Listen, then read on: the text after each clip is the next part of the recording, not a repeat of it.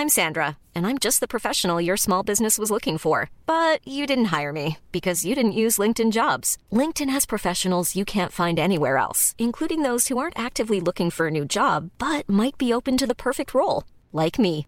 In a given month, over 70% of LinkedIn users don't visit other leading job sites. So if you're not looking on LinkedIn, you'll miss out on great candidates like Sandra. Start hiring professionals like a professional. Post your free job on linkedin.com/people today. Coucou, c'est Mimi Coucou, c'est Fab. et bienvenue dans ce The Boys Club. en canon. Waouh, À chaque fois, je change. c'est c'est beau, c'est vraiment beau. C'est vraiment beau. J'ai vu qu'il y en avait un des deux qui voulait arrêter ce jingle.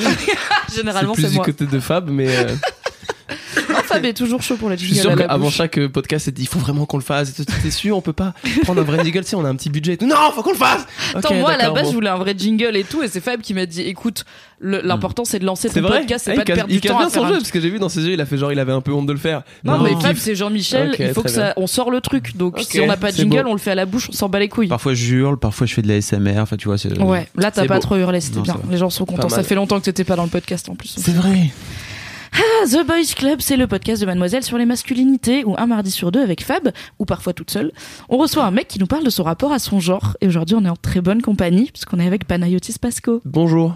Bonjour, bienvenue. Ça Bonjour. va? Ça va? Est-ce que tu peux te présenter rapidement pour les quatre personnes qui ne sauraient pas qui tu es Euh, oh, bah écoute, Le mec est Michel Drucker. Non, tellement pas, bah oui, au contraire. Non, euh, je m'appelle Panayotis, je fais des blagues.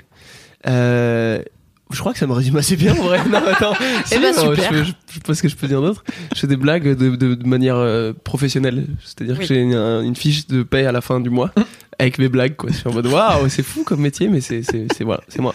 Ceci dit, si Mimi dit que les, les gens te connaissent très bien sur le Boys Club, c'est parce qu'il y a une vraie raison. Je pense que tu es la personne qu'on m'a le plus réclamé dans le Boys Club Oh. depuis que le Boys Club existe. Et c'est-à-dire depuis quand? Depuis deux 8 ans. jours. Quand même deux ans. Trop euh, ce qui un fait mail de euh, ta mère. Jamais, jamais. bien Elle crée 50 des faux épisodes. comptes, hein, ma mère, souvent quand elle veut qu'un truc se passe. Ok. Elle a beaucoup C'est de que les faux gilets jaunes, c'est comme hein. ma mère. hein. C'est- Je te jure, c'est ma mère avec des moustaches, des trucs. C'est comme ma mère. C'est quand elle veut vraiment qu'un truc se passe, elle, elle peut mettre tout. Donald en... Trump, c'est elle aussi ou Ouais, pas? bien sûr, bien sûr. Les fake news, c'est Bien sûr. Elle est forte en perruque quand même. Non, bah chiant, mais trop bien alors. Et bah bien enchanté, j'allais dire enchanté comme si bah bienvenue, merci d'être dans le Buzz Club aujourd'hui. Le mec il s'invite dans son truc. Non, mais j'allais dire merci beaucoup de m'inviter. Du coup, tu as été très réclamé et en, a- en allant voir ton spectacle presque avec Fabrice, j'ai Mhm. compris pourquoi, car c'est un spectacle qui est 100 pour... Je pense que j'aurais juste pu faire une captation audio de ton spectacle et en faire un épisode du Boys Club et ce serait passé parce que C'est vrai. Et je t'abordes... t'aurais envoyé mon avocat pour Oui. des questions de, de droit, Car mais sinon tout je n'ai pas les droits, voilà. Mais du coup, je me suis dit, bon, bah, il va venir et raconter un peu les mêmes trucs, mais sans qu'on ait un avocat au cul. Voilà. Allez, parfait. Du coup, la première question est à la fois très vaste et euh, très surprenante pour plein d'invités. J'aimerais savoir, qu'est-ce que ça veut dire pour toi, Panayotis, être un homme? Bah, je crois que on en fait tout un plat, mais je crois que ça veut pas dire grand chose. Je sais pas, hein, mais attends, je pense qu'à une époque, peut-être ça voulait dire quelque chose quand on avait une vraie distinction entre être un homme et être une femme. Quand un homme c'était celui qui devait aller travailler, qui était- il y avait un truc qui était instauré, etc. Mais aujourd'hui, c'est tellement plus le cas. Je pense que ça veut pas rien dire être un homme ou être une femme. Je pense qu'on a les mêmes euh, enjeux, on a la même pression un peu. Peut-être que Est-ce que tu sens la réponse qui va durer 8 ans? Non, non, mais je pense que être un homme, ça veut rien dire à part euh, être quelqu'un, quoi. Je sais pas, je sais pas. Il y a pas de différence entre être un homme ou être une femme pour moi. J'ai l'impression à cette époque, en tout cas, on a cette chance-là de. Il y a les mêmes euh, enjeux, les mêmes responsabilités. Alors peut-être qu'il y a encore un petit peu ce truc-là qui m'énerve un petit peu. Moi, je le vois, j'ai une sœur, mais il y a cette pression un petit peu chez une femme de très vite faut que tu fondes une famille, et chez un homme c'est très vite faut que tu sois euh, financièrement stable. Et c'est pas du tout les mêmes enjeux, et j'ai l'impression qu'il y a toujours cette petite pression qui pèse sur les épaules et des hommes et des femmes.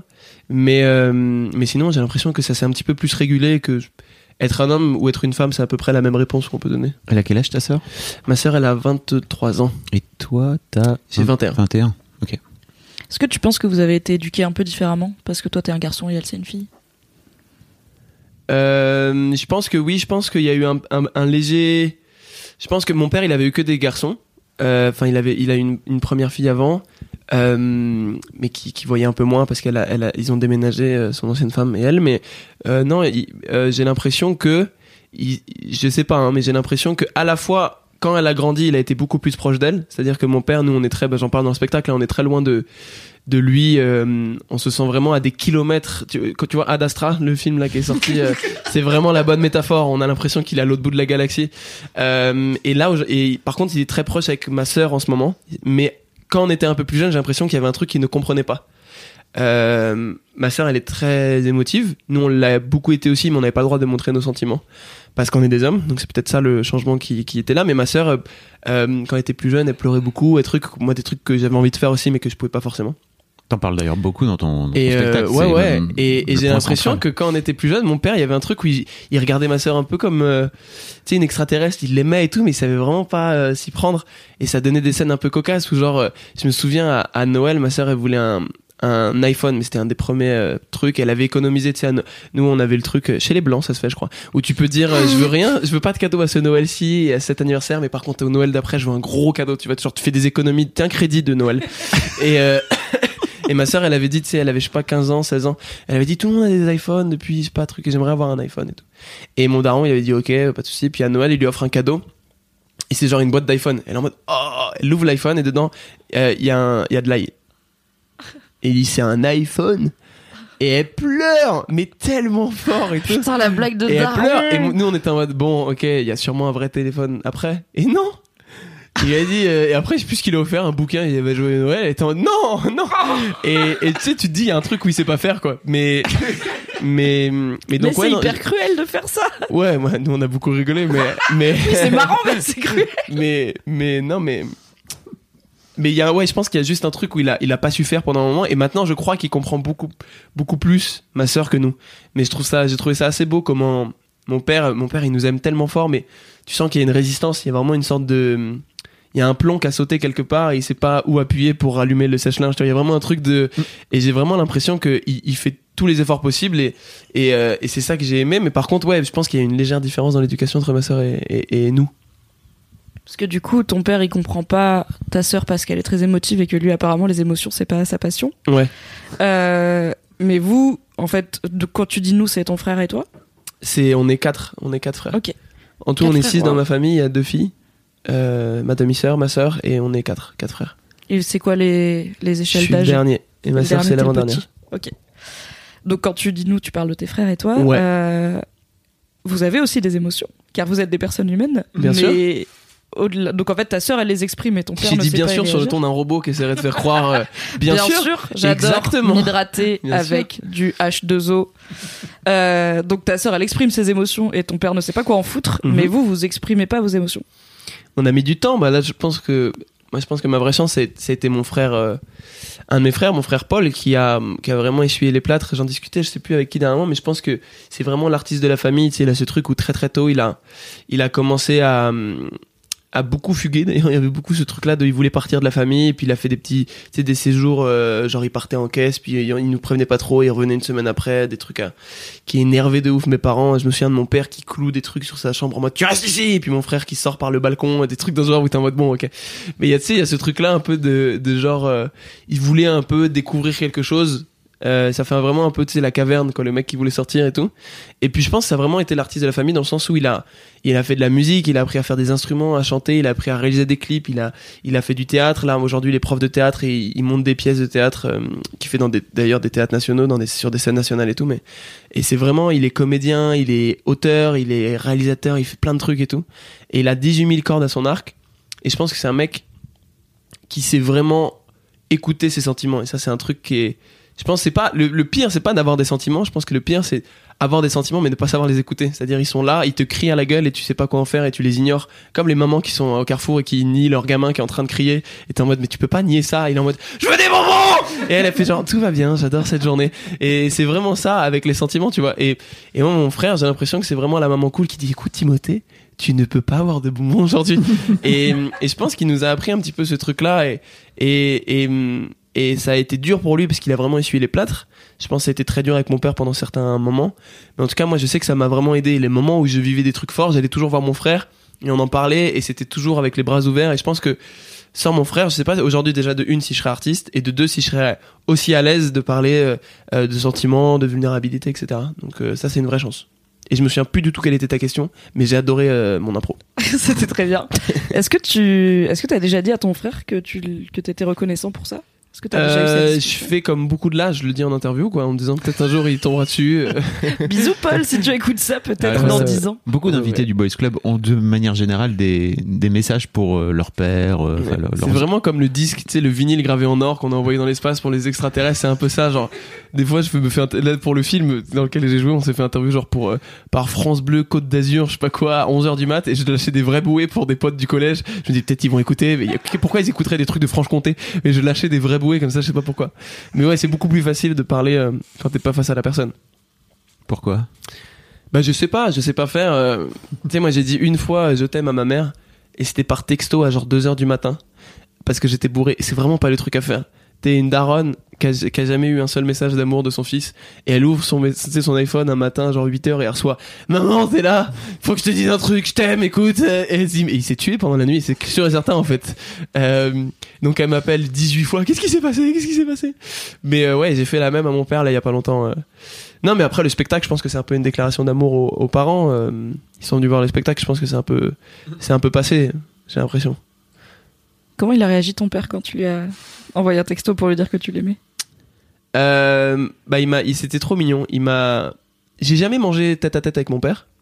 J'ai vraiment, je, là, on se fait la bise avec mon père, mais avant, on se serrer la main. Il y avait un truc très euh, employé à employeur, quoi. Mais, mais, mais non, quand, quand, ouais, je lui ai envoyé un soir donc un texto. euh, en fait, il y avait un pote qui m'avait parlé à quel point son père lui avait manqué, mon coloc de 40 ans dont je parle dans le spectacle.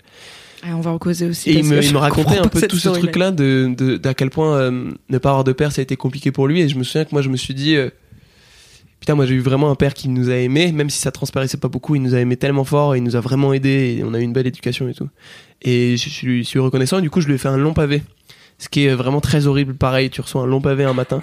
Et donc je me souviens, je me réveille, parce qu'on s'est couché, on, on avait fumé, mais on s'est couché genre archi tard. Et du coup, on s'est réveillé à 13h. Mais sauf que mon père, il se lève à 8h. Donc, il, il ouvre et il voit un pavé. Et je me souviens, il a essayé de m'appeler. Donc, moi, je me réveille, je retire mon mode avion à 13h. Et je vois genre 12 appels en absence du daron. Et je vois premier, il m'a écrit un premier texto. Qu'est-ce que tu racontes? Point d'interrogation. Le deuxième à 9h30, donc une heure après. Bon, écoute, très bien, parlons-en. À genre 10h30, si tu veux, on peut manger ensemble. Parce que moi, dans le truc, j'aimerais bien qu'on mange ensemble. Et genre, et à 13h, il m'a dit, si tu veux, je peux me libérer ce midi pour qu'on mange. Genre, tu sens vraiment, il y a eu l'évolution de, et c'était trop mignon. Et on a mangé ensemble deux semaines après, c'était assez cool. On s'est pas beaucoup parlé. Et, euh, mais je, lui- je me souviens, j'étais arrivé avec une liste de questions. Euh, J'avais écrit une liste de questions sur un papier pour pou- lui poser toutes les questions. Est-ce que t'es content de ça? Est-ce que quand t'as fait ça dans mon éducation, c'était pensé? Est-ce que là, là, est-ce que truc? Et je lui ai posé toutes des questions comme un interrogatoire. Et il a tout répondu, c'était cool. Après, je lui ai dit, si toi t'as des questions pour moi, parce que tu sais rien de ma vie, tu sais rien de mon travail, de mes amours, de rien, si t'as des questions. Il m'a dit, moi j'ai pas de questions à te poser. J'ai dit, ok, bah très bien, bonne soirée. Et donc je sais que ça arrivera un de ces quatre, mais pas tout de suite.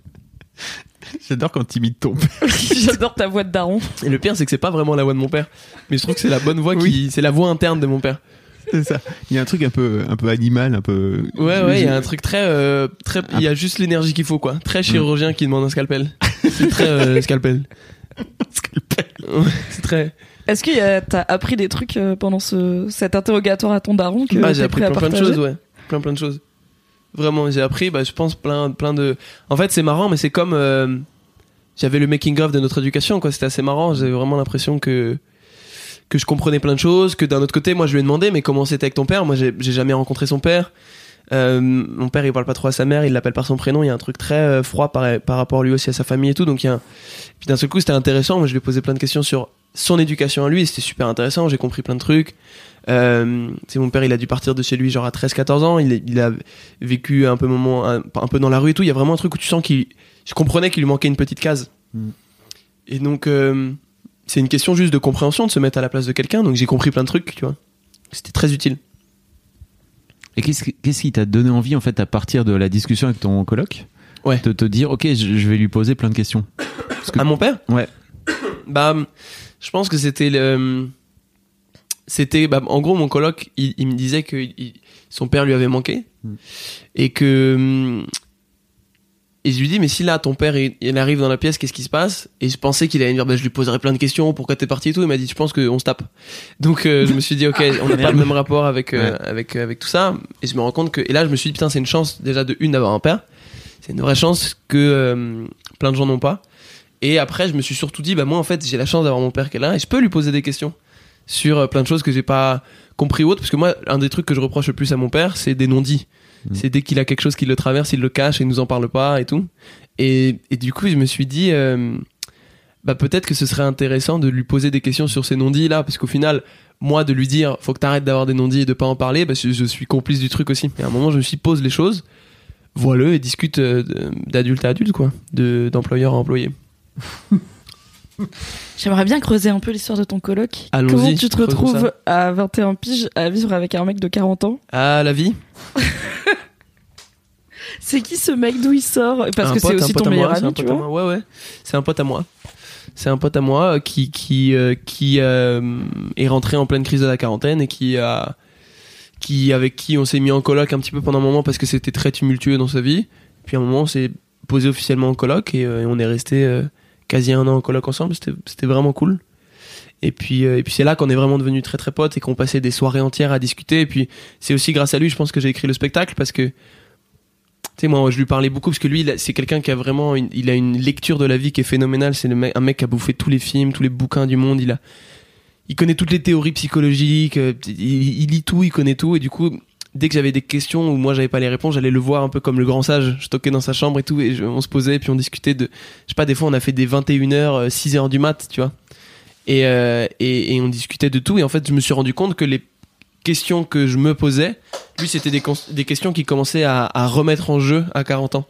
Et je me suis dit, je pense, et c'est là où je me suis rendu compte aussi, mais mon père, en fait, se pose les mêmes questions là à 60 piges. Et du coup, je me suis dit, en fait, je crois que c'est des questions qui te traversent tout au long de ta vie, mais juste, t'as des grilles de lecture différentes. Et c'est là où je me suis dit, ce serait intéressant de faire un spectacle où je raconte ces questionnements-là à travers un gamin de 20 ans, un coloc de 40 et un père de 60 qui sait pas faire. Et, euh, et du coup, euh, c'est pour ça aussi que ça m'a aidé à faire le spectacle. Et, euh, et voilà, mais c'était c'était trop bien. Moi, j'ai adoré cette, cette coloc. C'est quoi la question qui te taraude le plus? Dans la vie? Dans les grandes questions euh, Ah, dans les grandes à questions. tous les âges de la vie Pas euh, juste qu'est-ce qu'on mange ce soir, tu vois, ce qui est une question. Qui est une question compliquée. Euh, non, euh, ah, en ce moment, j'essaie de savoir. euh, J'aimerais créer un, un compte au Luxembourg. Non, je rigole. non. si vous avez des impôts, banquiers d'affaires dans vos contacts. Non, en gros, je crois que la question c'est. En ce moment, je me disais, putain, ça va paraître si dépressif, mais en ce moment, je me demande si c'est pas une illusion. le bonheur pérenne. La dernière fois, je me disais ça, je me disais, mais je crois qu'il y a que l'enfance qui compte dans la vie. C'est très bizarre, hein, mais je me disais, j'ai l'impression que les vraies années qui comptent, c'est l'enfance. Parce qu'il y a un truc où tu te prends la vie en pleine gueule. Et, et la dernière fois, je me disais ça, je me disais, est-ce que, est-ce que on n'est pas juste euh, des enfants en fin de carrière, euh, Et je me disais, est-ce que je crois que, je suis pas sûr que ça existe encore tu sais, quand t'es gamin, moi je me souviens de périodes genre de mes 9 ans mes 11 ans où je suis heureux, quoi. Et je crois que maintenant, quand j'ai, c'est des pics de bonheur, tu sais, qui viennent genre pendant deux heures, t'es content. Puis après, d'un seul coup, tu penses à un truc. Tu vois, ce moment où t'es en soirée, tu t'amuses, et puis d'un seul coup, t'as, tu te fiches le, vi- le, tu sais, tu fiches, tu te fixes, tu fixes le vide, pardon, et tu te dis, bah, je vais rentrer chez moi, en fait. et ben, je crois que je me disais la dernière fois, il y a pas longtemps, est-ce que, est-ce que c'est un truc qui va revenir, ou est-ce que ça, c'est définitivement parti, et, et on essaie juste de sauver les meubles en étant adulte? Je sais pas. Bonjour la dépression. Enchanté, bonjour dans ce podcast dépression. Je pense pas que c'est dépressif. Non, pas du tout. Je pense que c'est quelque chose en plus que tout le monde traverse en grandissant de se dire euh, est-ce que j'ai pas trop de trucs en tête pour être un jour heureux et épanoui en continu au lieu de juste avoir des pics. Ouais, tu vois, mais il y a pas longtemps, je me disais, est-ce que c'est pas l'enfance qui compte et le reste, on s'en fout? Il y avait, je sais pas, je me disais, est-ce que, parce que, il y a un truc, moi, j'ai- euh, Fab peut en témoigner, mais depuis mes 11 ans, j'essaie de jouer l'adulte et je me demande si ça va pas me retomber sur la gueule dans pas longtemps, tu vois. Je me demande si j'ai pas profité de mes années bonheur. Et là, on voit, là, j'ai Patrick Sébastien en tête. Les années bonheur, mais je me demande s'il y a pas un truc où j'ai sauté une étape qui est au final l'étape la plus importante de la vie. Qui est au final le truc où, peu importe à 60 ans, tu repenses à ces moments-là. Je crois vraiment que, d'ailleurs, tout ce que tu es en tant qu'adulte, c'est des traumatismes d'enfance ou des, des trucs que t'as pas résolus ou pas connus en tant qu'enfant. C'est vraiment, je crois que t'es vraiment une éponge, enfant, et adulte, c'est le moment où tu sors cette éponge et après, ça te donne un, un contenant. Mais je crois vraiment que j'ai pas assez capté de choses quand j'étais petit. Donc je me demande si ça va pas me retomber sur la gueule. Je sais pas, je sais pas. On Pour verra. hein. redonner un peu de contexte, donc juste avant le spectacle, j'ai retrouvé ton, nos SMS qu'on s'est changés en 2012. Bonjour la prison, Fabrice Florent. 14 ans. J'avais euh, quel âge? 14 ans. 14 ans, magnifique. Euh, Oui, et t'écrivais Bonjour, c'est Panayotis, l'intervieweur de 14 ans. Ouais, j'ai trouvé une carte de visite, tes je l'ai textes. montré à mon attaché de presse hier, une carte de visite où dessus il y a écrit 13 ans. Le seul mec qui met son âge sur. Et, et derrière, t'as écrit imprimé gratuitement sur Vistaprint. Et. c'est con parce qu'en plus, elle est périmée au bout d'un an parce que t'as pas 13 ans. Genre 13 ans, ça passe. ouais, comme- mais j'en refaisais, c'était gratuit. hein. mais eh, La planète, on n'y pensait pas à l'époque. c'était il y a longtemps. Ouais, c'était en 87. Non, non, mais, mais ouais, ouais. Et c'est vrai que t'avais cette démarche. euh, Et je te très- faisais chier, hein, tu te souviens, quand je te, je te harcelais pour travailler Tu ici? Pour travailler chez je peux travailler chez Mademoiselle Bah oui. mais c'est- plus beaucoup des meufs. Et je disais, mais c'est pas grave, allez. Juste t'avais 14 ans. Oh, T'aurais dû le prendre. Regarde comme il est fort maintenant. Je suis là. Je suis Ah, j'ai travailler avec Et toi, bah tu vois. voilà. Mais c'est pas ça, c'est que il était très fort. Il tellement pas, j'avais une tête à claque, j'allais voir les gens, mais mais non, mais surtout, je pense que t'avais réussi à avoir des. T'avais Moi, pour moi, t'avais réussi. T'étais fort parce que dans le sens où t'avais réussi à faire en sorte que je te mette en contact avec Kian. Ah ouais, j'avais avec Kian grâce à toi. Et, et en fait, euh, et Ah, Kian. j'avais tellement harcelé pour ça. Ouais, mais en fait, je- Ça a marché. Mais ça, ça avait fini par marcher en fait. Je pense que je suis le genre de gars quand les gens recevaient un texto, ils voyaient que c'est moi, ils faisaient oh. Tu vois ce texto de oh là là. Mais en fait, Encore lui. c'était Bon, je vais mettre étrange 2 parce 3 que heures à lui répondre pour lui montrer que bon, il se calme. je sais que tout le monde faisait ça moi parce que je voyais des vues et réponses le lendemain, mode, oh, c'est pas gentil. Mais qu'est-ce qui fait qu'à 11 ans, tu deviens un petit forceur qui décide de qu'il a trouvé son métier et qui va se lancer? T'as 11 piges, quoi. T'es au collège, normalement. 14, tu... 14 voilà, t'avais 14 ans Enfin, à ouais. l'époque, mais Je sais pas, tu... euh, tu joues à Pokémon, non? Euh, ouais, Tu non, non, je pense que bah, je, je raconte un peu, je raconte un peu dans le spectacle ce moment où euh, cette, cette légère transition, j'ai voulu devenir un adulte très tôt, quoi. Mm. Ce moment où je me suis dit, euh, en fait, on n'est pas là pour euh, niaiser. Il y a vraiment ce truc-là. À un moment, je me souviens, je me suis dit, mais tu perds du temps. Et ça, c'est bon. Ma mère m'a appris que j'allais mourir très tôt. euh, J'en parle dans le spectacle. Euh, pas, on dirait que j'ai une maladie, mais pas du tout. Elle m'a appris qu'on mourait. Mais normalement, un gamin, il est censé vivre un peu en, en Mm. oubliant ça. Et euh, donc, c'est-à-dire que elle m'a appris que le Père Noël n'existait pas, genre un an après avoir appris que la mort existait. Donc il y a un truc quand même de, de hum, priorité qui était pas bon, quoi.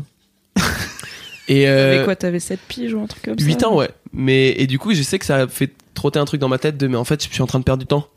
Tu sais, je voyais, euh, je voyais un peu ce truc-là de, il faut faire des choses dans sa vie, il faut accomplir. Il y avait un peu cette idée-là de faire, faut faire sa pyramide avant de mourir, quoi. Et donc, très tôt, je sais pas, je voulais faire plein de trucs. Et je, voulais faire de l'humour, mais je pense que par insécurité, j'assumais pas ce truc-là. Et du coup, je me disais, je veux traîner avec des humoristes, poser des questions à des humoristes, et je veux comprendre un peu. Je pense que j'ai ce côté un petit peu petit stagiaire qui a besoin de d'aller demander avant de faire un truc, tu vois. Et du coup, j'allais voir tous les humoristes en disant comment on fait des blagues. Et, euh, et donc voilà, comme là, en ce moment, j'ai envie de faire de la réalisation et je traîne avec beaucoup de réalisateurs et je leur pose toutes les questions possibles. Et quand, quand j'ai fait mon court métrage, bah, j'allais à toutes les sessions de montage, alors que la monteuse elle me disait, mais tu sais, tu peux ne pas être là, elle me donner des directions. Et après, je disais, non, non, je veux tout comprendre et tout. Et puis, Mhm. le mixeur aussi qui me dit mais tu sais t'es là tous les jours de mix tu comprends rien et j'ai dit je, je veux voir j'ai besoin de voir donc je pense qu'il y a ce côté là aussi un petit peu stagiaire donc euh, donc voilà je pense que sans ça j'aurais j'aurais pas été humoriste et d'ailleurs peut-être que sans ça je me serais dirigé vers des études de journaliste alors que c'est pas ce que je voulais faire donc peut-être que je me suis retrouvé, je me suis retrouvé comme beaucoup de jeunes à qui on demande très tôt de faire des choix à 22 ans en amphi pour euh, apprendre à être journaliste en me disant mais en fait je crois que j'ai pas envie de faire ça sauf que merde je suis embriqué là-dedans puis j'ai dit Mhm. à toute ma famille que je faisais ça puis c'est compliqué d'en sortir donc je pense que c'est aussi une chance que j'ai eu de tester très tôt et de pouvoir voir que c'est pas ce que j'avais envie de faire. Ouais, c'est vrai. Parce qu'en fait, en vrai, tu posais des questions, mais t'avais plutôt envie d'être derrière le micro à répondre, comme ce que t'es en train de Ouais, faire là. Quoi, tu ouais, vois. bah tu vois, il y avait ce truc-là un petit peu aussi de, de. Je me souviens, j'étais très interventionniste dans les, dans les questions. Et il y avait plein de gens qui disaient, mais mec, t'es face à Gad Elmaleh, arrête de parler avec lui. Laisse-le parler, on veut écouter Gad Elmaleh, on s'en fout de toi. Et moi, dans ma tête, dès qu'il parlait, on, j'étais en mode, j'ai trop un délire avec Gad Elmaleh. ou- Alors que non, tu vois, j'étais en mode, mec, t'es l'intervieweur, tu poses la question, tu fermes ta gueule. Et c'est là où je me suis dit, mais en fait, il faut que j'arrête Mm. de me voiler la face, j'ai envie de, de faire des blagues. Ouais, c'est Donc cool. voilà, et j'ai arrêté les interviews. Bah, d'ailleurs, Gad Elmaleh, c'était un peu mon boss de fin. Et après, j'ai plus fait d'interviews. Et j'ai. Et d'ailleurs, c'était marrant parce que c'était le moment où mes interviews elles commençaient un peu à. Elles fonctionnaient pas, mais genre, elles faisaient des 150 000 vues et tout. Donc, je recevais des mails de si vous voulez interviewer notre artiste. Et j'étais en mode non. Tu sais, Je commençais à refuser. J'étais en mode arrêtez, c'est bon. Je, je suis retiré du business. Un peu genre Walter White à la fin de Breaking Bad. Genre arrêtez, j'ai terminé avec ça. Je me suis mis 80 millions en cash de côté. Et. Et donc c'était assez marrant. 16 ans et, désormais. et pour le coup, on m'a proposé une interview de. et Je me souviens à l'époque, c'est un des plus gros regrets. On m'a proposé d'interviewer Major Laser et Diplo. Ah. Et j'avais dit non, je ne les connais pas, ça ne m'intéresse pas. et genre après j'ai vu le succès mondial, je me ok, très bien. Bon j'avais interviewé, ça aussi, j'avais interviewé Toto, le groupe Toto. Oh. Et j'ai interviewé, Toto de Africa de Toto? Bien Oui. sûr, Incroyable. et j'ai interviewé Deep Purple.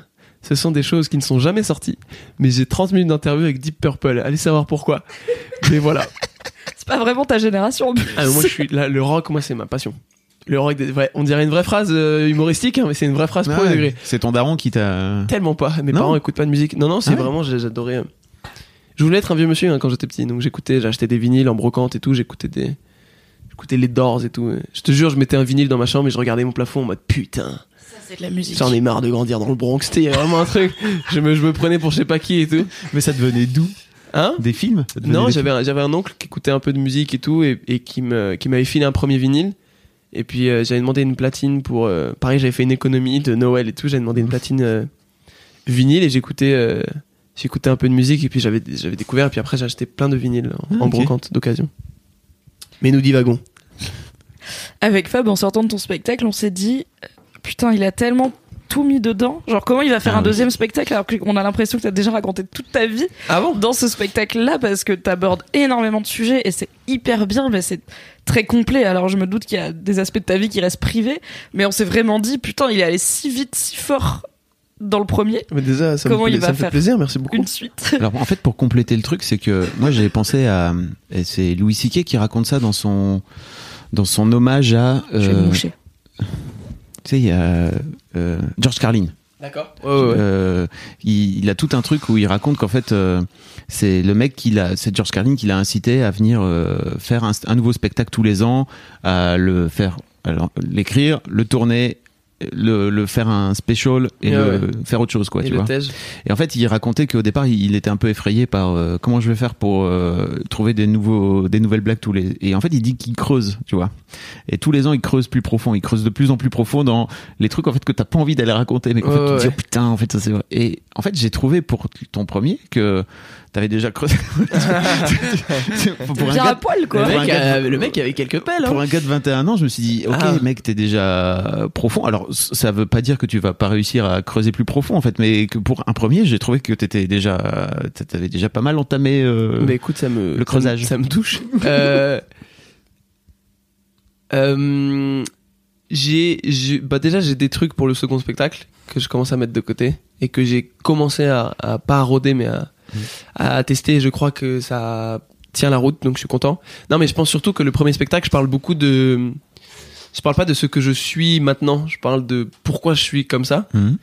Et je pense qu'ici, un deuxième spectacle, euh, il faut que le premier fonctionne. Donc il faut que vous alliez le voir. C'était mon moment promo.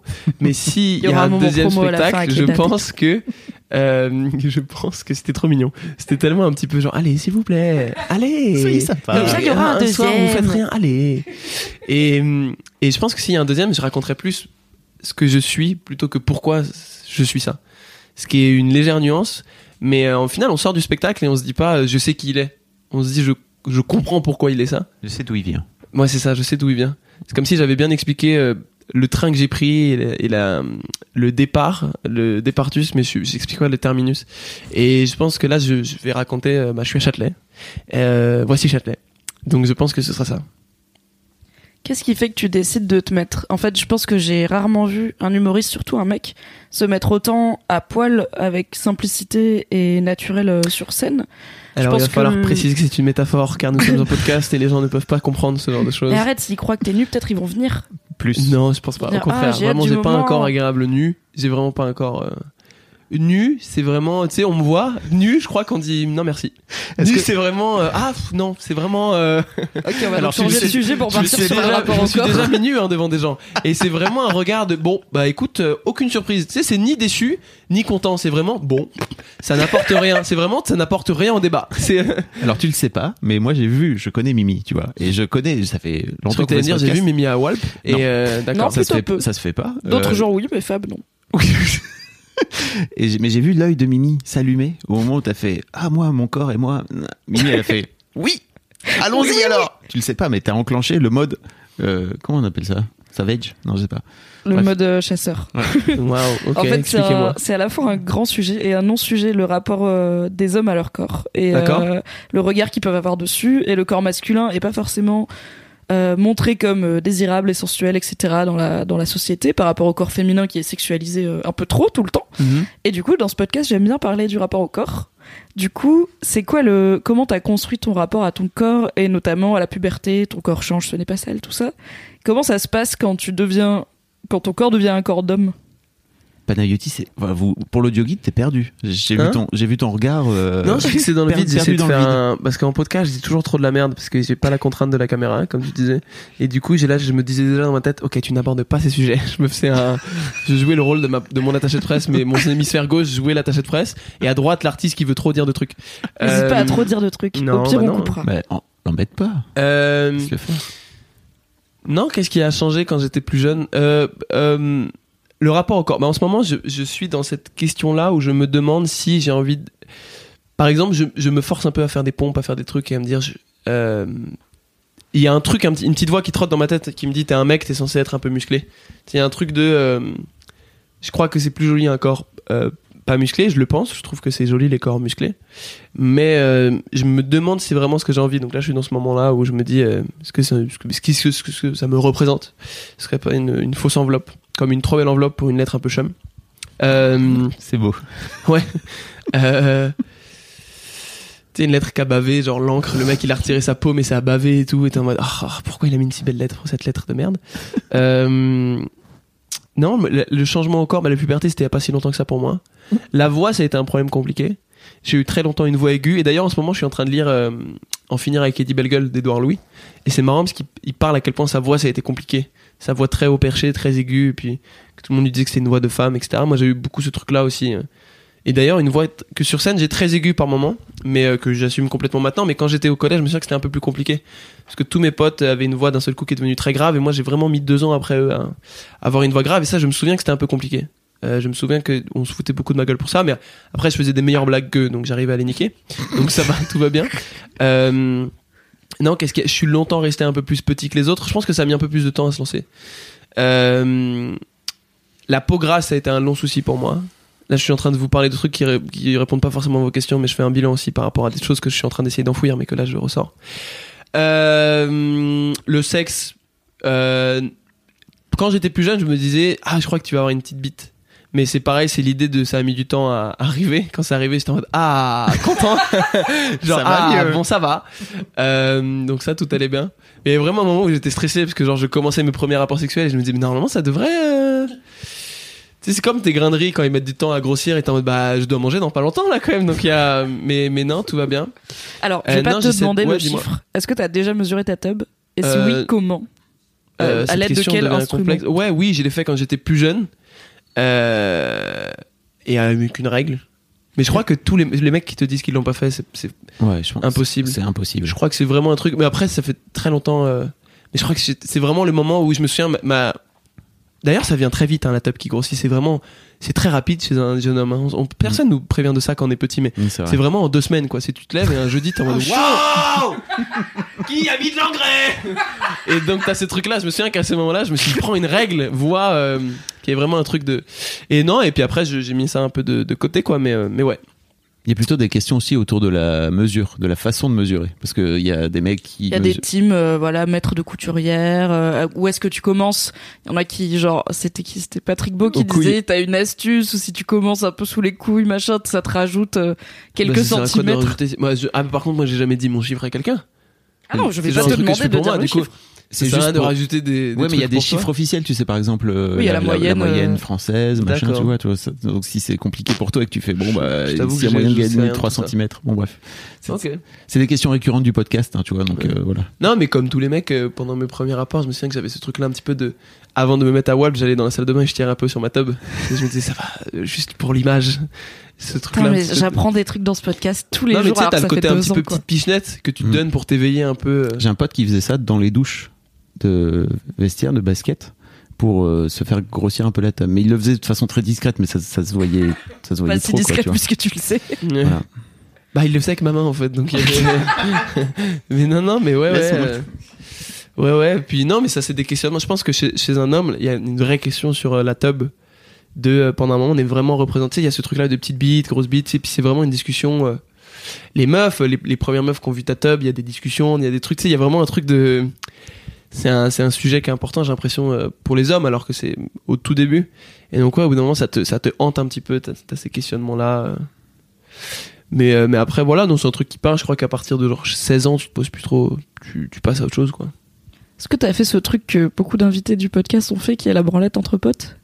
Non. C'est peut-être ça qu'il était en train de dire. Faut pas que t'en parles, faut pas que t'en parles. Ah non, ah non, non, non, non, bah j'ai eu du retard pour le podcast. Vous m'avez potes. j'étais en retard, j'ai eu 15 minutes de retard pour le podcast. Bah, j'étais avec mes potes et euh, non, non, bah, je, non, non, c'est jamais arrivé. Ça a failli arriver, hein, je me souviens. il y a un- Mais d'ailleurs, c'est marrant parce que je lis, bah du coup, je redis, en finir avec Eddie Bellegueule, qui est un très Mhm. bouquin, un très beau bouquin, un très bouquin, ça ne veut rien dire. c'est vraiment un bouquin. c'est le mec qui dit aucun adjectif, c'est vraiment euh, un livre, quoi. Euh, Et, euh, et il raconte une sorte de, de branlette entre potes à un moment et c'est c'est tellement touchant, c'est tellement beau. Mais, euh, mais ouais, non, à un moment, je me souviens qu'il y a un pote qui a essayé de lancer ce truc. Mais, euh, mais non, non, ça s'est jamais passé. Mais je sais qu'il y avait beaucoup, de- beaucoup de mecs l'ont fait, quoi. Hmm. C'est un truc qui est assez. euh, Nos invités, c'est plus ou moins 50%. Ouais, ouais. J'ai Non. l'impression qu'il y a un truc de génération où ça, tout se perd de nos jours.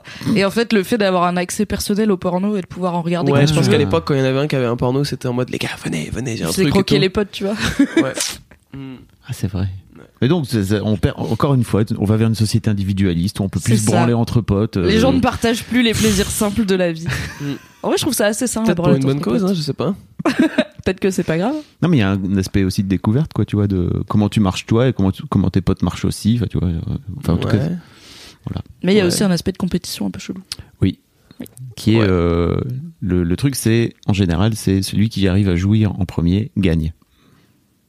Ah bon? Voilà, bah c'est oui. Bah écoutez, je suis très heureux d'être venu à ce podcast. parce que j'apprends vraiment beaucoup de choses euh, qui vont m'être utiles. Euh, bah écoutez, je vais, je vais créer un groupe WhatsApp avec mes potes. et pour tes euh, séances d'écriture. ouais, ouais, très bien. hein. Très bien. J'aime bien euh, parler un peu du porno quand j'ai des invités euh, Avec plaisir. plutôt jeunes parce que on fait partie de la première génération qui a eu un accès quasi illimité au porno euh, au moment où on découvrait. En fait, on a pu voir du porno quasi, de façon quasi illimitée avant d'avoir une vie sexuelle. Ouais. Comment est-ce que, enfin, est-ce que toi t'as regardé du porno avant d'avoir une vie sexuelle? Est-ce que Bien ça t'a sûr. donné des idées sur la sexualité? Ou quand t'es arrivé dans le grand Ça bain m'a t'étais donné- là ouais. pas du tout Ça m'a donné une idée très violente de la sexualité. Euh, je sais que mes premiers rapports sexuels, j'avais des. Je sais pas si vous avez regardé la série Euphoria, qui a été produite par Drake. Il y a vraiment il y a le personnage de McKay à un moment qui, par réflexe et pas par éducation, il, il étrangle la meuf pendant qu'ils ont un rapport. Et je trouve ça assez marquant parce que je, je sais que j'ai tenté des moves comme ça au début. De, je croyais que c'était ça qu'il fallait faire. Mhm. Et hum, donc je pense que ça m'a mal éduqué euh, de ce point de vue-là. Euh, moi, je me suis fait griller par ma mère en train de regarder du porno euh, quand j'étais un peu plus jeune. J'ai fait une fugue. Euh, elle m'a grillé et j'ai vraiment fait un truc ridicule. Donc déjà, c'était la première fois que je regardais du porno. Donc je me suis fait griller la première fois, ce qui est Ah, vraiment la putain. loose Oh, ultime. non. Et c'était un pote à moi qui était un peu plus vieux. J'ai toujours traîné avec des gens un peu plus vieux que moi qui m'avaient dit Faut que tu regardes du porno, t'as jamais regardé et tout. Donc on était allé chez moi. Et chez moi, il y avait un seul ordi, c'était dans la salle d'ordi. On appelait ça la salle d'ordi, ce qui est un... très bizarre. Et euh, c'était une toute petite salle avec un ordi. Et euh, c'était vraiment un cybercafé, c'est trop chelou. Et je me rends compte là. Et, et on, on arrive dans cette salle et le, le gars lance un porno et tout. Et il me dit Tu verras, c'est trop cool. Et puis juste on regarde un porno, il n'y a pas de branlette, c'est juste on regarde. Et il voulait me montrer euh, l'activité porno quoi. Et ma mère rentre. T'as quel âge tu disais? Je crois que j'ai 11 ans. Ok. Je suis en sixième, donc à peu près 11 ans. Mm. Et là, je me souviens par réflexe, je- tu sais, c'était les ordis à tour et tout, donc je colle mon bus sur l'ordi. En mode. euh, C'est naturel. Et ouais, très naturel. C'est pas du tout louche.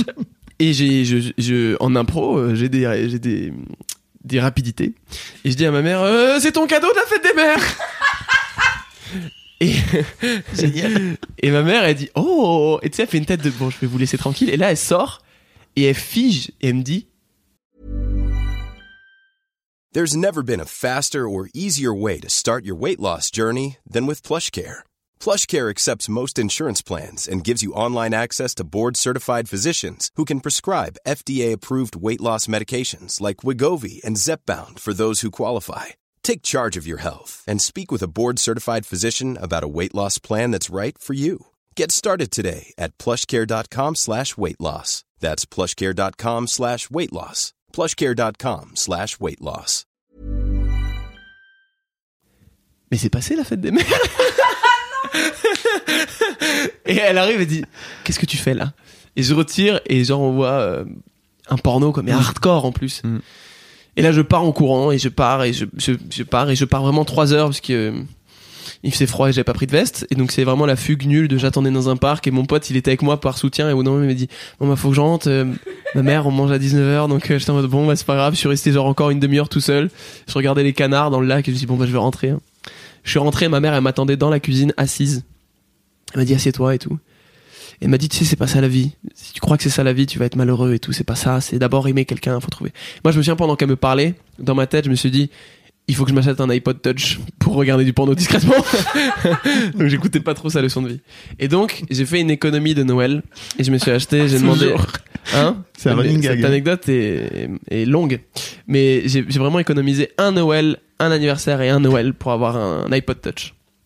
Dans le but de regarder C'était la porno. première version d'iPod. Touch et tout, et donc j'ai un iPod Touch, je le connecte en, en Wi-Fi et tout, et je regarde du porno. C'est le meilleur truc de ma vie. Je regarde du porno le soir, tranquille, c'est tellement bien et tout. Je prends mon temps, tu sais, j'ai plus le stress parce que je le fais tard. Genre, je me réveille à une heure du match, c'est qu'il y a personne de réveillé et tout, c'est génial. J'ai mon petit moment à moi. Et euh, à un moment, j'ai trop peur parce que je le fais la nuit et je, je suis dans la chambre à côté de ma sœur. Et, et, et je me dis, j'ai trop peur que ma sœur vienne dans ma chambre. Et du coup, je commence à flipper, je le fais, je me dis, bah, c'est, le mieux, c'est de le faire dans les toilettes. Et du coup, je commence à, prétex- à prétexter des gros caca en plein milieu de journée pour aller euh, me branler dans les toilettes. T'as pas une serrure sur ta porte Tout simplement? Bah non. Ok. Qui, quel enfant a une serrure sous Non, sa y a- porte y a pas de- Personne fait ça, si Je pense. Moi, non. j'avais- Ah, moi déjà, mes parents ne clé. toquaient pas. Ah, Mes parents, c'est on, t'es notre enfant, je m'en bats les couilles, quoi. C'est employeur, puberté, employé, quoi. C'est frère, est-ce que t'as piqué dans la caisse? C'est, je m'en fous, quoi.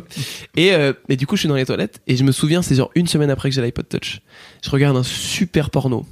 Et, et je suis sur les toilettes et je me souviens, ça va, je vais rentrer dans des détails, mais c'est une des premières, euh, un des premiers coïts très puissants que j'ai eu.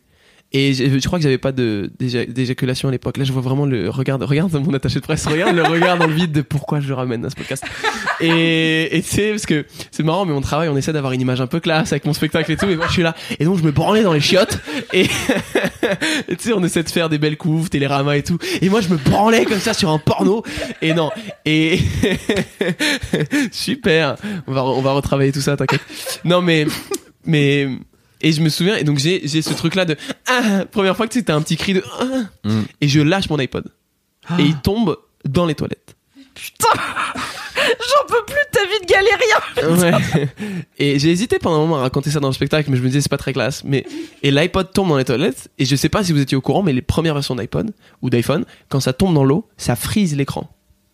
Et donc ça frise l'écran sur une meuf euh, qui suce un gars, mais genre un gros plan d'une go qui suce un gars. Et moi je fais oh non réflexe quoi. Et ma mère toque, ça va, tu vas bien? Et moi je fais oh Et elle toque, ouvre, ouvre-moi et tout. Je suis dans les toilettes, elle toque, elle toque. Et moi je suis en- ah Et elle dit je vais rentrer. Et elle appelle mon père, viens, Panayotis. Et, et mon père il arrive et il dit ça va, tu vas bien? Je vais rentrer. Et il veut défoncer la porte. Et genre rien ne va. Et moi je suis en mode non non, mais mais je sais pas quoi dire et tout. Et je me souviens, je sors l'iPod. Et mon réflexe c'est de le casser contre le rebord d'un meuble. Bah, la et, je suis en base. mode- et donc je casse mon iPod et mes parents ils entrent et tout. Et mon père il dit qu'est-ce qui se passe? Et je dis j'ai cassé mon iPod. Et je pense qu'ils ont compris parce que je devais encore bander. Je sais pas mais il y a un truc vraiment de tristesse. Et j'ai toujours cet iPod. À chaque fois que je vais dormir chez mes parents genre une fois par mois j'ouvre un, un vieux tiroir où j'ai caché mon iPod cassé. Et je me dis mais c'est tellement marrant. J'aimerais tellement faire réparer l'écran et le rallumer pour voir. Je sais pas mais et donc cette tristesse là du gamin qui casse qui casse un an et demi de, de, de crédit de Noël et d'anniversaire. C'est fou. Et donc voilà. Ça c'est mon rapport au porno. Et voilà mais là j'en regarde plus je suis assez fier. Je regarde plus de porno ouais. Ça je me suis forcé à ça fait genre je sais pas 2 3 mois que je me force à ne plus en regarder. Parce que je me suis rendu compte que ça m'aidait pas dans ma vie sexuelle Ouais. à, à me libérer. Il y avait vraiment un truc de j'avais besoin de certaines choses pour arriver à, un- à une certaine excitation et je me suis rendu compte que si j'en regardais plus il y avait plus ces attentes là Mm. c'est comme euh, c'est comme quand tu regardes trop de films il y a un moment où tu as du mal à sentir certaines choses dans ta vie des émotions ou autres parce que tu as toujours l'impression que la vie il faut que ce soit comme dans un film ou les gens qui lisent trop de bouquins ils ont toujours l'impression qu'il faut que les choses soient romancées Mm, mm. et bah là, j'avais un peu cette impression-là de ma sexualité était plus complexe quand je regardais du porno. Donc là, je suis content, j'ai arrêté d'en regarder et ça me fait du bien. Mais j'ai arrêté vraiment comme un gars qui arrête la clope. C'est-à-dire, je regardais, avant, je regardais genre un par jour. Puis après, je me suis dit un tous les deux jours. Puis après, je me disais, bon, tu regardes que 15 secondes. Puis après, c'était que les photos. Genre, je naviguais et je regardais que les photos. Puis après, je suis allé sur Tumblr et je regardais des gifs. Rien n'allait. J'ai vraiment fait toutes les étapes. Ah ouais, donc c'était un vrai truc conscient. Ouais, Euh, oui, oui, je voulais vraiment arrêter. Ok. Le sevrage, petit à petit. Non, mais c'est cool. Je pense qu'il y a de plus en plus de mecs qui euh, qui réfléchissent à cette possibilité et à l'impact que le porno peut avoir sur leur sexualité. Euh, mais on n'a pas encore abordé, je pense, le sujet dans le boys club de Mhm. arrêter le porno pour retrouver une sexualité plus un peu plus naturelle. Et Est-ce bah, que ça t'as vu fonctionne. des ouais, t'as vu des effets? Ouais, ouais, ça fonctionne. C'est, c'est, ouais, beaucoup plus simple. Trop Tout bien. est Bravo. plus simple. Bravo, elle m'a dit. Bravo, bravo pour tout ce que vous faites. C'est trop mignon. Bravo de Bravo briser- pour ta de baiser sexualité. simplement. Bravo d'être sobre dans Non, ta mais en fait, c'est comme une addiction, je pense. Ouais, bien sûr. Ah, mais bien sûr. Donc bravo, bravo d'avoir réussi à Ouais, ouais, ouais. te libérer de cette En addiction. fait, quoi. quand je me souviens que bah tiens, ça c'est un truc, j'ai hésité à le faire sur scène pendant un moment, mais peut-être que je le ferai. Mais tu sais quand quand il y a beaucoup de mecs qui comprennent pas la notion de consentement. Euh, qui disent mais je comprends pas euh, comment une meuf elle peut avoir envie après plus envie puis ça part vite puis ça revient et tout. Parce que nous on a un peu ce truc là de de chaudière quoi, une fois que ça chauffe, ça chauffe, sais de et alors que c'est pas du tout le, même rapport. Et je pense que je me suis posé la question de par rapport au consentement de comment je pourrais essayer de comprendre le consentement et de l'expliquer de manière simple. Et je me suis rappelé de quand j'étais gamin et que du coup je découvrais le porno, je sais pas, j'avais 15-16 ans. Et cette fois-ci, donc je commençais à gagner un peu de sous avec mon petit métier de faire des trucs avec YouTube, ça m'apportait un peu de sous. Et je me souviens, je m'étais acheté un iPod mini. Donc là, c'était du porno avec un, grand écran, c'était génial. Et, et je, me suis, je me suis rappelé d'un moment où, dès que mes parents partaient, il fallait que je regarde un porno. Parce que, je sais pas, c'était la seule chance où euh, bah, je pouvais, ils partaient, je pouvais regarder un porno. Et je me souviens de nombreuses fois où mes parents partaient et j'avais pas envie de me branler, mais je me disais, puisqu'ils sont partis, il faut que je le fasse. Et je me souviens que je me forçais moi-même à me branler. Et je faisais vraiment, allez, vas-y. Moi, je dis, oh non. Et tu sais, il y avait vraiment les deux voix. Et je me suis dit, mais en fait, tu, tu l'as ton rapport au consentement. Tu vois, ce moment où tu te dis qu'il faut le faire parce que t'as pas envie de te mettre mal à l'aise. Tu vois, et je me suis dit, mais en fait, il y a beaucoup de meufs qui sont dans cette situation-là de. Je dis un peu oui parce que je comprends que c'est ce que le mec veut, mais en fait, il en est pas vraiment envie. Et je me suis dit, mais c'est la meilleure manière de l'expliquer. C'est ce moment-là où, quand j'étais gamin, je me disais, il faut que je le fasse parce que c'est dans ma règle. Je me suis fixé une règle de mes parents sont pas là, il faut que je baise. Comme cette règle-là débile de si la meuf elle accepte de venir boire un verre chez moi, alors que c'est débile, bah, je, je vais la ken, alors que ça n'est- c'est pas possible en fait. Ça n'existe pas. Il y a tellement de combinaisons possibles. Et je me suis dit, ce serait une bonne manière peut-être sur scène d'en parler. De raconter ce moment-là où quand t'étais gamin, tu te dis, il y avait pas tes parents, tu dis, il faut que je me branle alors que t'en avais peut-être pas forcément envie. Et d'abord écouter ses envies plutôt que d'écouter la règle de, bah, parce qu'il y a pas mes parents, faut que je me branle. Donc voilà. Est-ce que tu as cette sensation de comment dire de délivrer un message quand tu, t'as- non mais c'est vrai t'as- est-ce que tu as écrit ton par exemple typiquement? Pas du tout. ah, ok non, ok non non Ah, mais c'est pas attends c'est pas un jugement mais c'est Ah juste non, non, pas du tout. c'est juste euh, de cette envie par exemple de parler de consentement qui est un, qui est un sujet qui est pas trop abordé dans le stand-up d'une manière Mhm. générale hein, euh, et surtout par les mecs encore moins je pense Mhm. euh, t'as t'as t'as t'as une conscience toi à un moment donné quand t'écris de te dire ok parler de ça ça va peut-être aider à faire progresser les trucs et notamment dans ton rapport à ton daron etc enfin je pense que si t'es un mec qui a un problème euh, qui a des problèmes avec ton daron Mm. tu sors de là normalement ça doit t'avoir à minima retourné la gueule euh, poser des questions Bah, je, j'ai pas forcément euh, l'envie de passer un message. C'est pour ça que d'ailleurs, il y a très peu de moments euh, un peu, euh, comment dire, très solennels dans le spectacle. Souvent, les idées un peu, euh, il y a des idées dans le spectacle, mais je les fais passer vraiment euh, de manière teubée ou autre. Euh, je me suis posé la question à un moment si j'avais pas envie de faire passer un message et je crois que la meilleure manière de faire passer un message c'est de pas faire passer un message. Je sais que moi quand à chaque fois ça m'énerve dès que quelqu'un me dit écoute il faut que tu fasses ça ou le mieux c'est de faire ça ça m'énerve, j'ai pas envie d'écouter cette personne. Et je me suis rendu compte que ce que je préférais c'était créer un écho. C'est c'est juste crier un truc dans la montagne et que ça fasse un écho et que peut-être ça retombe dans la tête de quelqu'un. Et, et je suis trop content. Des fois, je reçois des, des lettres, même des lettres postales que des gens envoient au point virgule de genre. euh, dernière fois, je sais pas, c'était un mec de 25 ans qui me disait ça fait 10 ans je parle plus à mon père et quand j'ai vu ton spectacle et tout, je- on s'est appelé, on s'est vu et c'est tellement ça me rend heureux. Et je, je trouve ça beaucoup plus naturel et organique et en plus j'ai 21 piges quoi faut pas que je, pas- je passe pas des messages j'ai 21 Ouais, piges ouais. c'est bizarre tu vois de je vous explique la vie alors que je, je l'ai tellement pas comprise en plus. Mais euh, mais du coup non je pense que c'est plus une idée de j'ai envie de parler de trucs dont j'ai envie de parler Mm. qui moi ça m'aide d'en parler. C'est vraiment égoïste hein, c'est vraiment j'en parle parce que ça m'aide d'en parler. Et le fait d'en parler ça va peut-être retomber des petites miettes dans vos têtes et après je mais je, en tout cas l'idée de faire passer un message ça m'angoisse plus qu'autre chose. D'avoir je une comprends. tribune euh, non mais c'est pas c'est pas un truc conscient en tout cas. Non tout non, comme t'as décidé consciemment d'arrêter le porno. Ouais. Il a dit quoi ton daron quand il a vu ton spectacle? Euh, mes parents, ouais, ils sont venus au spectacle. Euh, ils sont pas venus dans une salle un peu grande, euh, comme le théâtre de l'atelier le 20 et 21 novembre. Mais le mec qui est fort en promo. Yes. Non, non, ils sont, non, non, ils sont venus au point virgule, qui est donc une petite salle, c'est 120, 130 places quasiment. Et euh, donc je les voyais dans le fond de la salle quasiment.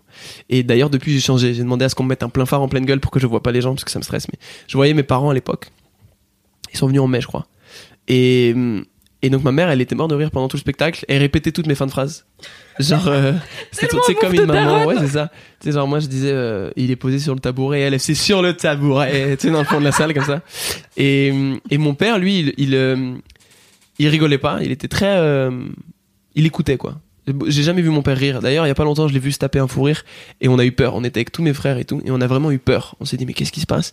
Et d'ailleurs, je lui ai dit tu caches très mal ta dépression. Mais il s'est tapé un fou rire et je l'ai filmé, je l'ai dans mon iPhone le fou rire de mon père. Et c'est la première fois que je voyais mon père rigoler de ma vie, mais genre c'est vraiment rire, pas genre c'est vraiment genre il a eu un fou rire. Bref. Et donc il a pas rigolé. Et à la fin du spectacle, ma mère va aux toilettes, je l'ai rejoint là, dans le fond de la salle et tout, ma mère va aux toilettes. Et mon père, et on, on se parle pas trop, puis on se serre la main. C'était à l'époque on se serrait la main. Et là, il me fait une bise, c'est. Il me fait une bise un peu bizarre, il me fait une bise sortie de nulle part comme ça, et dans l'oreille, il me dit c'était bien. Et là, t'as une, une, euh, la meuf qui gère les billets à l'accueil et tout, qui vient, et qui, qui savait que mes parents étaient là, et puis elle dit, ah, c'est votre fils et tout. Et mon père, il dit, ouais. Et il dit, vous, c'était la première fois que vous voyez sur scène, et il dit, ouais. Et il dit, vous avez été impressionné? Il a dit, non. Et elle a fait très bien, bah écoutez, je vais vous laisser euh, régler des choses.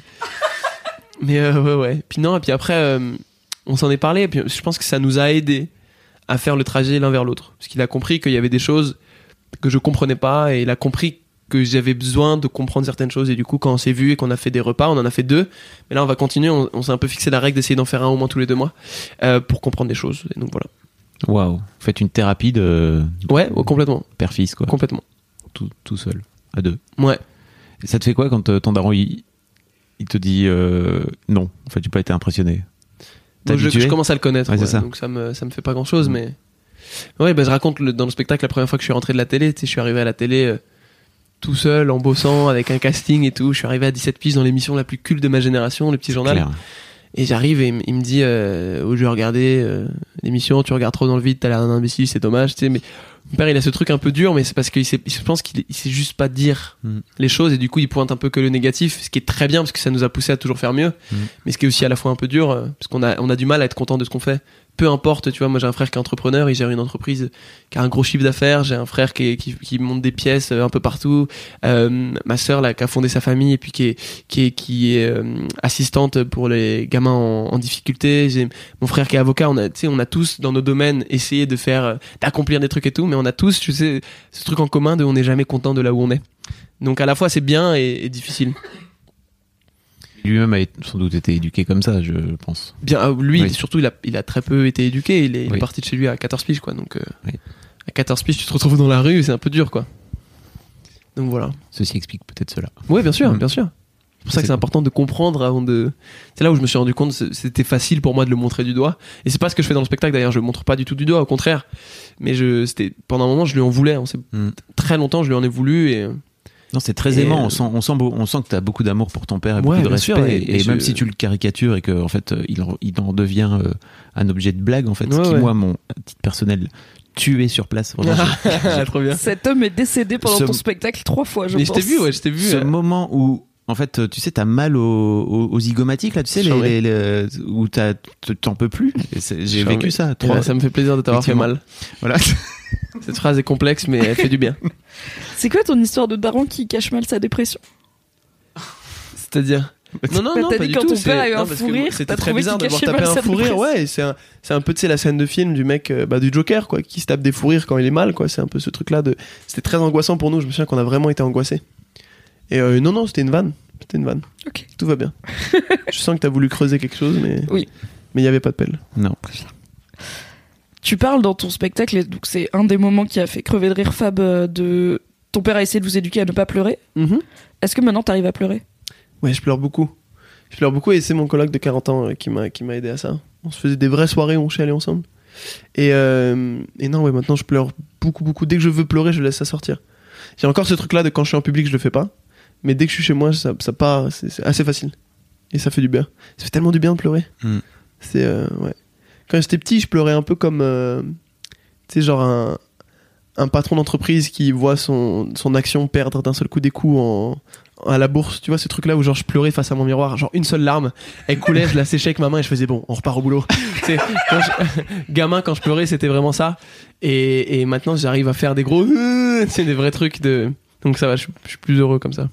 Ok et donc mais tu dis que t'as encore du mal à, à pleurer en public quoi en tout cas tu te caches c'est ça? Ouais, oui, bien Ah. sûr, parce qu'il y a bah, ce truc-là un petit peu de, euh, t'es pas censé chialer, quoi.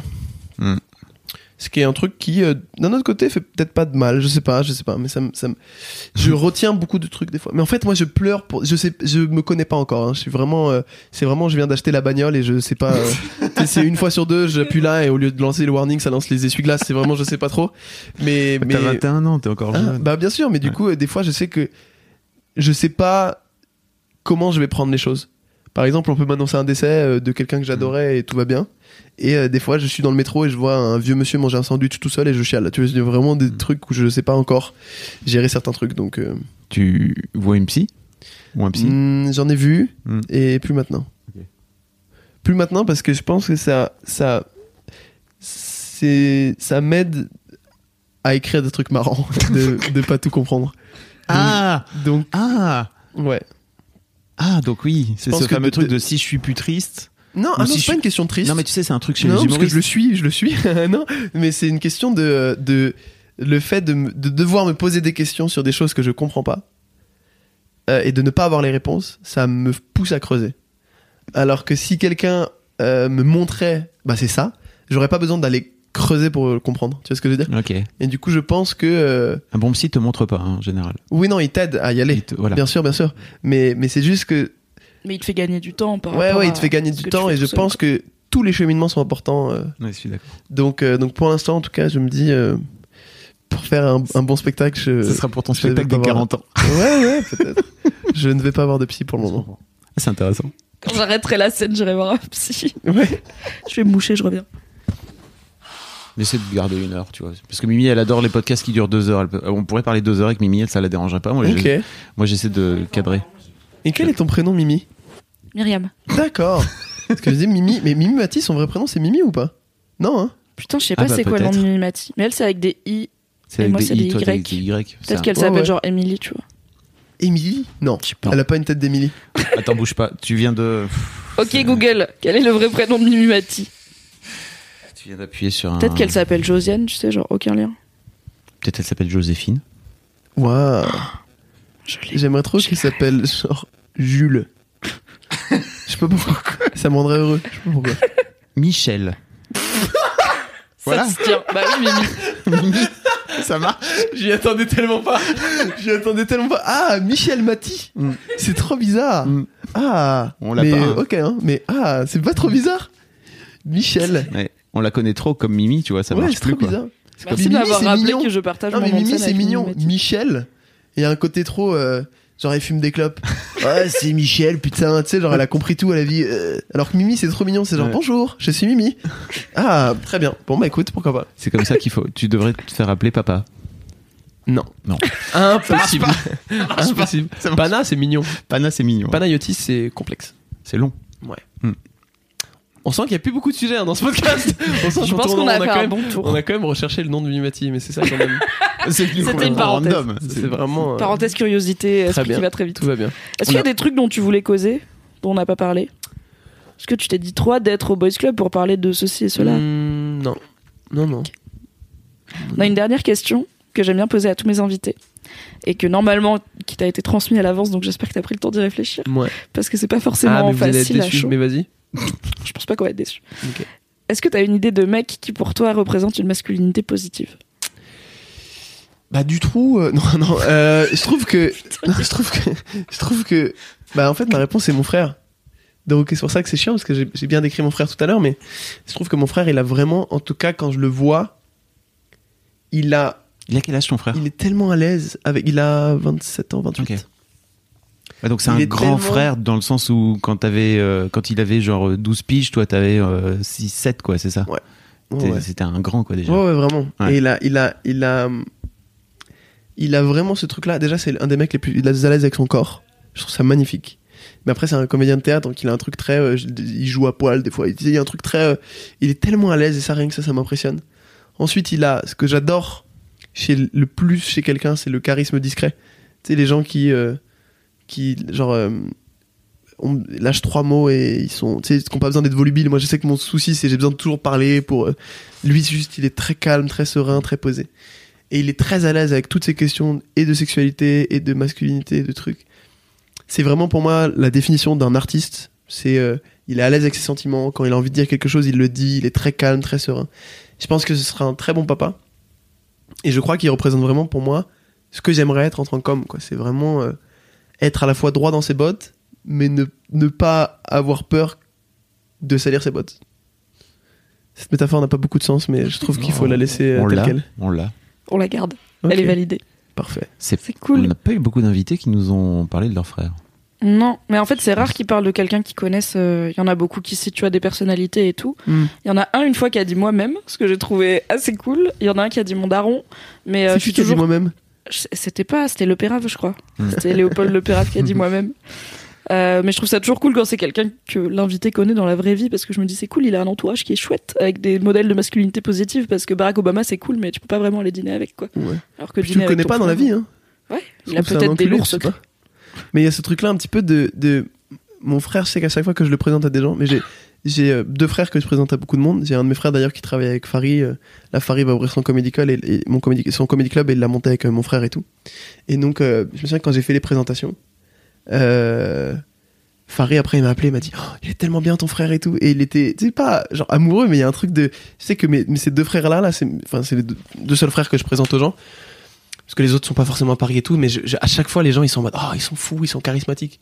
Et il y a un truc de, ils sont, tu sais, ils sont juste tellement à l'aise avec eux-mêmes que t'as envie d'être avec eux. Je sais pas comment dire, ils sont tellement sereins que t'es serein quand t'es avec eux. Et c'est tellement à chaque fois que je suis avec eux, même ça me fait du bien, ça me et ça m'impressionne, ils m'impressionnent. Donc voilà. Trop bien.